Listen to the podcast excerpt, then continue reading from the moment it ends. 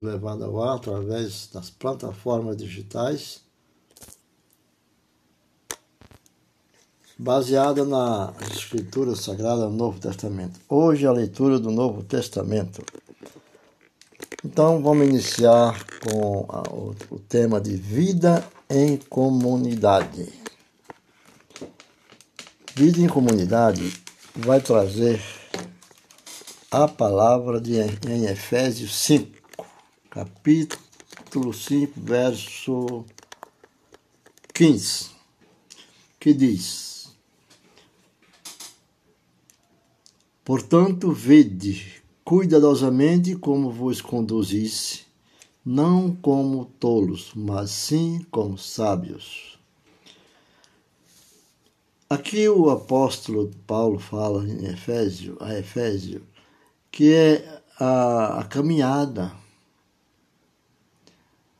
é a caminhada, como andas, como andais. Caminhada sábia. É, a seguir, o apóstolo descreve a palavra de Deus como a vida do crente deve ser circunspecta. Ele prescreve aos Efésios.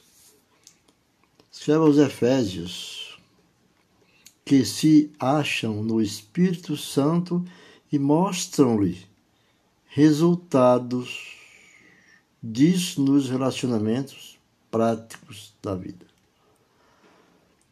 Então, isso quer dizer o relacionamento prático da vida. E diz ainda: aproveitar o tempo, porque os dias são maus. Deus fala que, que os dias são maus, remindo o tempo aproveitando as oportunidades, porque os dias são maus. Os dias são maus para todos aqueles que não têm a fidelidade para com o Senhor. E o Senhor diz nas palavras que devem sempre estar em oração, sempre buscar no Espírito Santo de Deus. Por isso, não sejais imprudentes, mas entendei qual é a vontade do Senhor. Esses imprudentes está bem claro quando é dito lá na parábola das sete virgens, né? Que saíram com suas candeias, suas lamparinas para encontrar o noivo. E as prudentes levaram azeite suficiente. E as a inércias levaram, não se preocuparam, pegaram suas lâmpadas e seguiram, foram tolas. Quando disseram, aí vem o noivo, elas correram e disseram, me empresta um pouco de azeite que a minha está acabando. Então, não é assim. Quando Deus chamá-los, nós temos que estar preparados para tudo. O homem prudente tem que estar sempre firme na presença do Senhor e fazendo tudo como está escrito na vontade de Deus.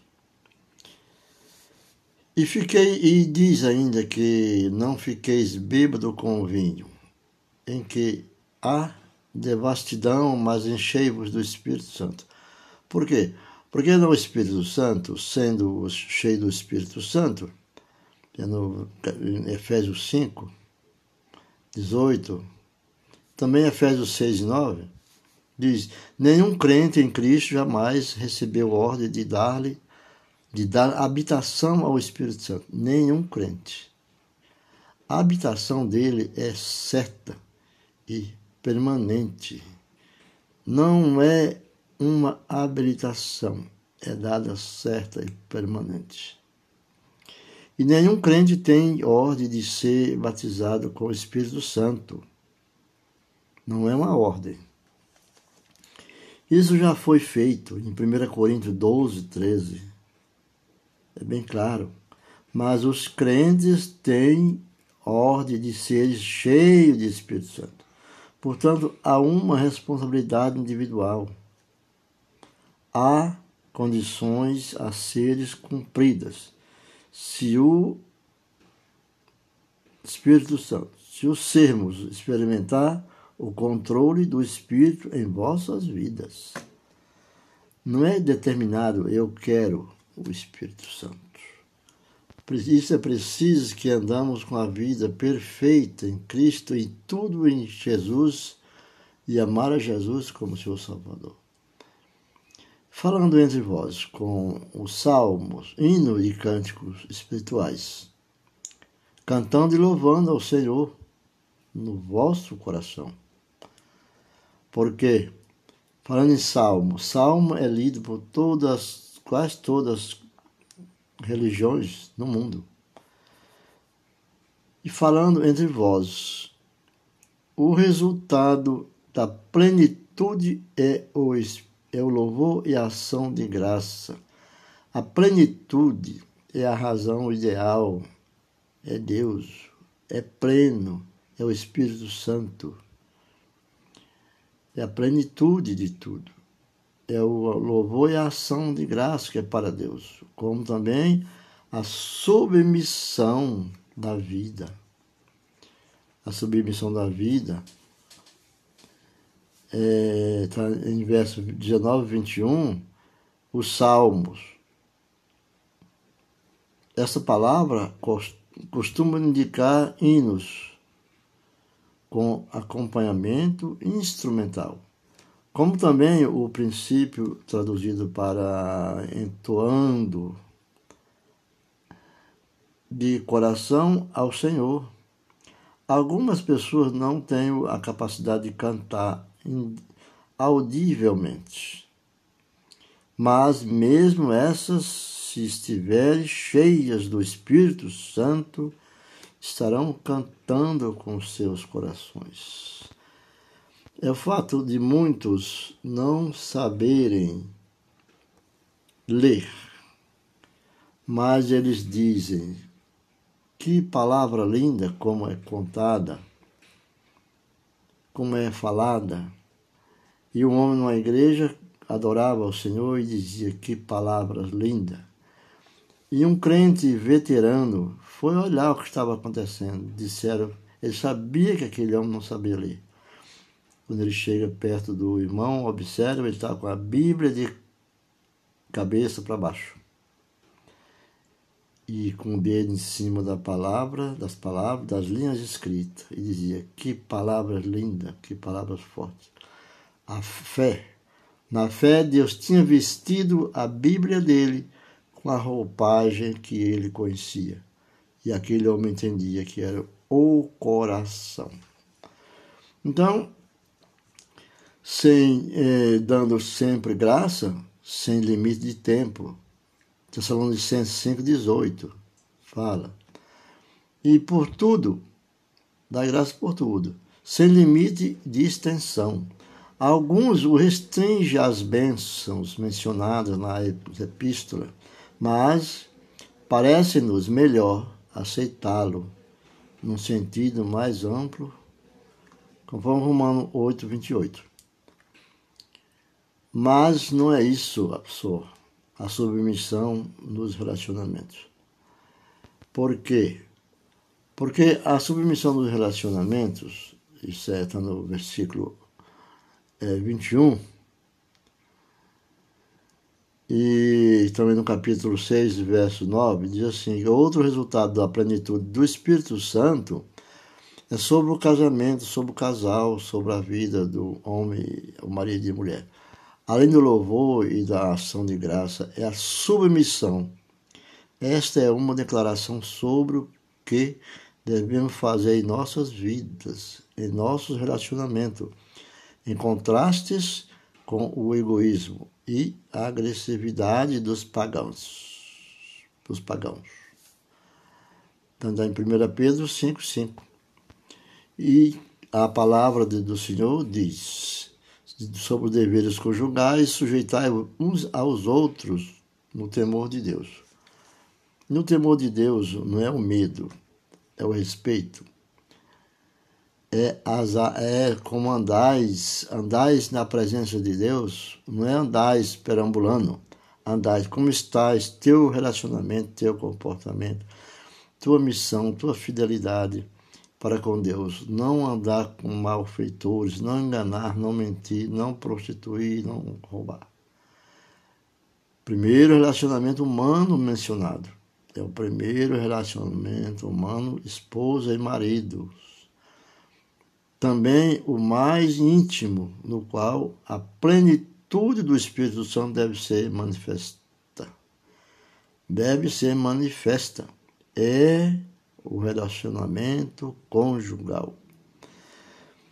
E ainda sobre os deveres conjugais. Os deveres conjugais, mulheres, sujeitai aos vossos próprios maridos, assim como ao Senhor. Algumas passagens do apóstolo Paulo, como em Coríntios, como também em Gálatas, às vezes ele explica de um tempo muito remoto, distante, que é o, o Antigo Testamento. Mas aqui a palavra de Paulo, ele vive em Cristo Cristo vive nele, ele vive em Cristo, e Cristo vive nele. Então, ele fala assim, o apóstolo fala, agora o apóstolo mostra o resultado dessa submissão mútua, quer dizer, entre os dois, nos três relacionamentos mais comuns da vida: casamento, família e emprego. As mulheres sejam submissas ao seu próprio marido. Todos aqueles maridos, eles, todo marido quer ter respeito. Não é ter domínio sobre ela, é um respeito, é digno que a mulher tenha a segunda palavra, porque o homem representa na palavra de Deus o cabeça.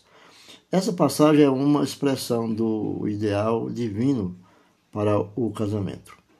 O relacionamento do casamento foi realizado por ele como símbolo do relacionamento espiritual entre Cristo e a igreja. Cristo é o noivo, a igreja é a noiva. O apóstolo destaca isso no versículo 32. Lá no versículo 32, Paulo fala sobre esse assunto. E ele diz assim para todos: Por isso o homem deixará seu pai e sua mãe, e se ajuntará com a sua mulher, e os dois serão uma só carne. Então ele diz ainda: Eis porque uma livre citação de Gênesis 2,24 estipula a base bíblica para o casamento. Lá em Gênesis, capítulo 2 apóstolo, o, o servo de Deus escreve, Moisés, o casamento como um natural resultado da citação da mulher.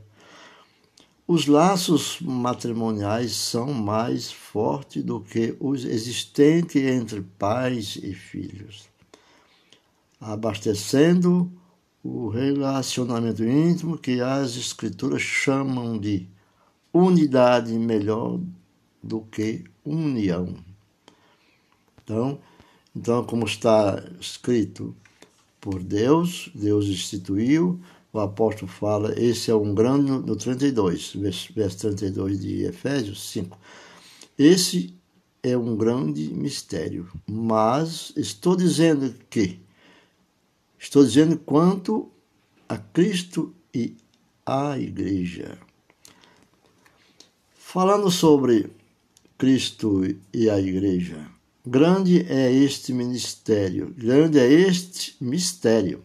Isto é, embora a explicação do significado do relacionamento conjugal fosse insinuado no Velho Testamento,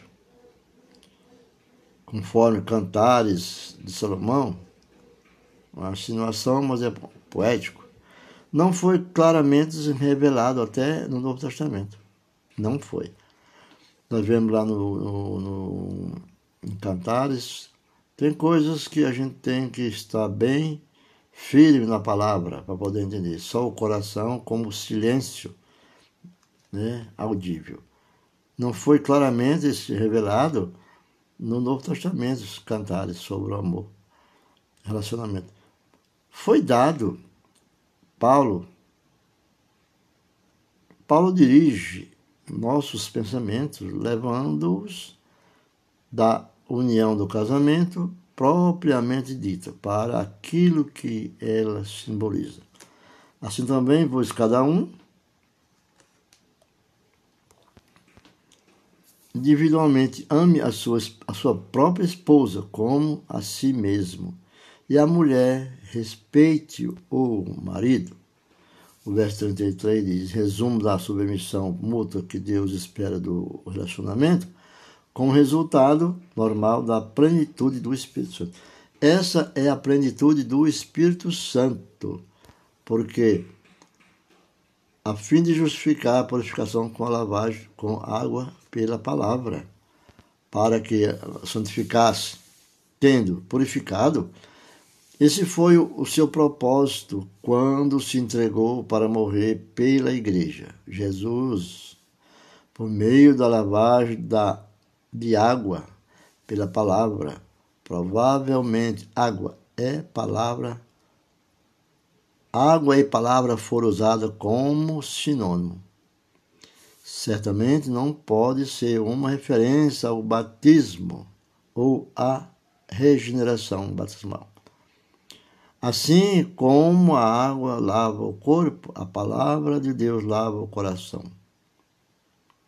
Ezequiel também fala, 36, 27. É, a referência mesmo é a palavra, não só por batizar, está salvo. Batizando é um caminho, é a referência para nós seguirmos a Cristo, pedir perdão dos nossos pecados e fazer participar do corpo de Cristo, da igreja. A palavra de Deus lava o coração. E nós temos que também a, a, a, é, glorio, gloriosamente sem mancha, a fim de apresentar a si mesmo uma igreja gloriosa sem mancha. Né? A igreja tem que ser gloriosa, sem ruga, sem algo semelhante, mas sim santa e irrepreensível. Irrepreensível. Para apresentar. O principal objetivo por que Cristo se entregou à palavra santificar-se mostra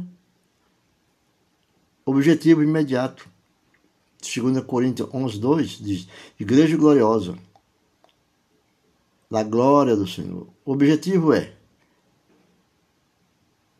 predicativo e não atributivo, isto é, para que ele pudesse apresentar a igreja como gloriosa, sem mácula. Explicação mais ampla da palavra gloriosa de, na descrição da noiva de Cristo. Essa é a descrição da noiva de Cristo, gloriosa, imaculada. Assim, os maridos devem amar suas esposas suas próprias esposas, como os seus próprios corpos. Quem ama a sua esposa, ama a si mesmo.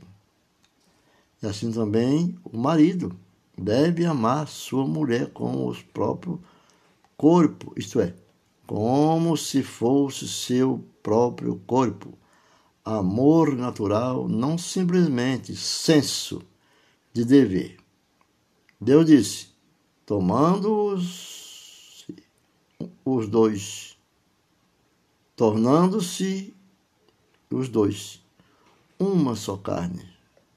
E essa é a palavra de hoje, para que nós tenhamos a bênção do Senhor andando na plenitude do Senhor.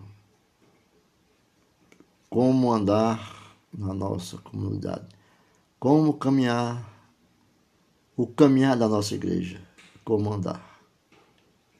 Obrigado e Deus abençoe. A graça do Divino Espírito Santo que acompanhe. Que neste domingo seja de glória. Amém.